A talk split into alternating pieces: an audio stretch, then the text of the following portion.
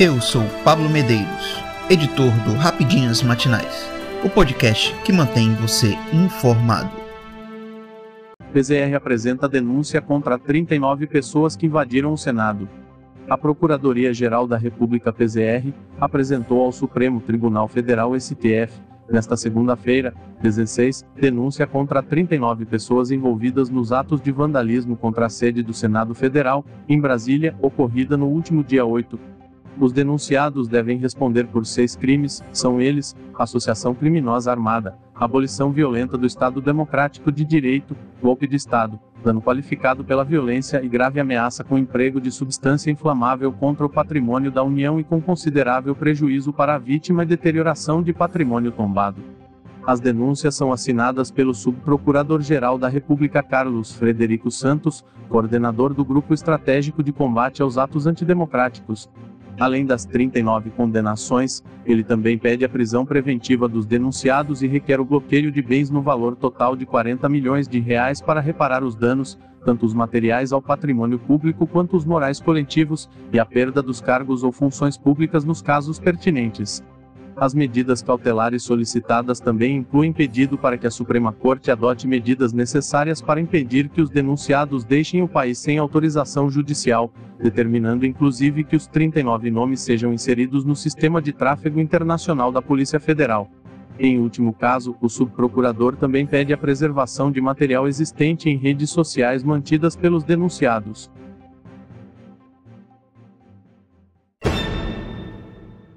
Estados Unidos da América dizem a Nicolás Maduro que vão manter as sanções econômicas contra a Venezuela. Os Estados Unidos responderam ao presidente da Venezuela, Nicolás Maduro, que manterão intacta sua política de sanções contra o país sul-americano até que sejam dados passos concretos para o regresso à democracia. Enquanto Maduro e seus seguidores continuarem reprimindo o povo venezuelano e desviando recursos para práticas corruptas, continuaremos pressionando o regime com sanções, afirmou nesta segunda-feira um porta-voz do Departamento de Estado americano. Maduro havia pedido na última quinta-feira, 12, ao presidente dos Estados Unidos da América, Joe Biden, que suspendesse todas as sanções aplicadas à Venezuela que, segundo ele, são criminosas. O governo Biden condicionou o alívio das sanções aos acordos que Maduro fizer com a oposição nas negociações que estão ocorrendo na cidade do México. Em sua resposta, o porta-voz do Departamento de Estado dos Estados Unidos da América estou Maduro a se sentar com a opositora plataforma unitária para resolver os problemas da Venezuela e restaurar a democracia e o Estado de Direito no país. Nossa política de sanções à Venezuela permanece intacta, Continuaremos a impor sanções à Venezuela para apoiar o regresso à democracia, ressaltou. Também na semana passada, Maduro disse que nos últimos oito anos o imperialismo e seus débeis e extremistas lacalhos roubaram da Venezuela a quantia de 411 milhões de dólares por dia, o que qualificou como roubo criminoso. Apesar da negativa, há duas semanas os Estados Unidos deixaram de reconhecer a presidência interina do opositor Juan Guaidó na Venezuela, descredibilizando o nome dele. Ainda assim, o país também não reconheceu o governo de Nicolás Maduro como legítimo e continua apontando o regime como uma ditadura.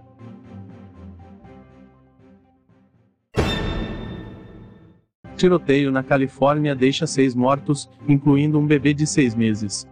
Um tiroteio ocorrido na madrugada desta segunda-feira, 17, no município de Gossen, localizado no condado de Tulare, na Califórnia, deixou seis mortos, entre eles uma mãe de 17 anos e seu bebê de seis meses, informaram as autoridades locais.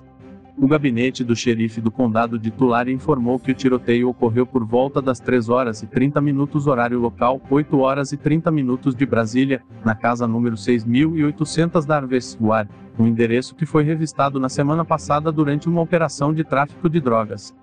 Os agentes encontraram duas pessoas sem vida na porta da casa, outra nas imediações e mais três em uma área próxima desta cidade de apenas 6 mil habitantes, localizada no centro do estado da Califórnia. As autoridades se deslocaram até a casa após receberem uma chamada de emergência de um dos vizinhos, avisando da possível presença de um atirador ativo, devido ao grande número de disparos que foram ouvidos. Por enquanto, a hipótese de que se trata de um evento isolado foi descartada e uma briga entre gangues é apontada como o principal motivo. A investigação continua aberta enquanto o gabinete do xerife de Tulare, ao qual foi solicitada a colaboração de qualquer vizinho com informações sobre o caso, continua a busca de dois suspeitos. Eu sou Pablo Medeiros e este foi o Rapidinhas Matinais, o podcast que deixa você informado. Até mais.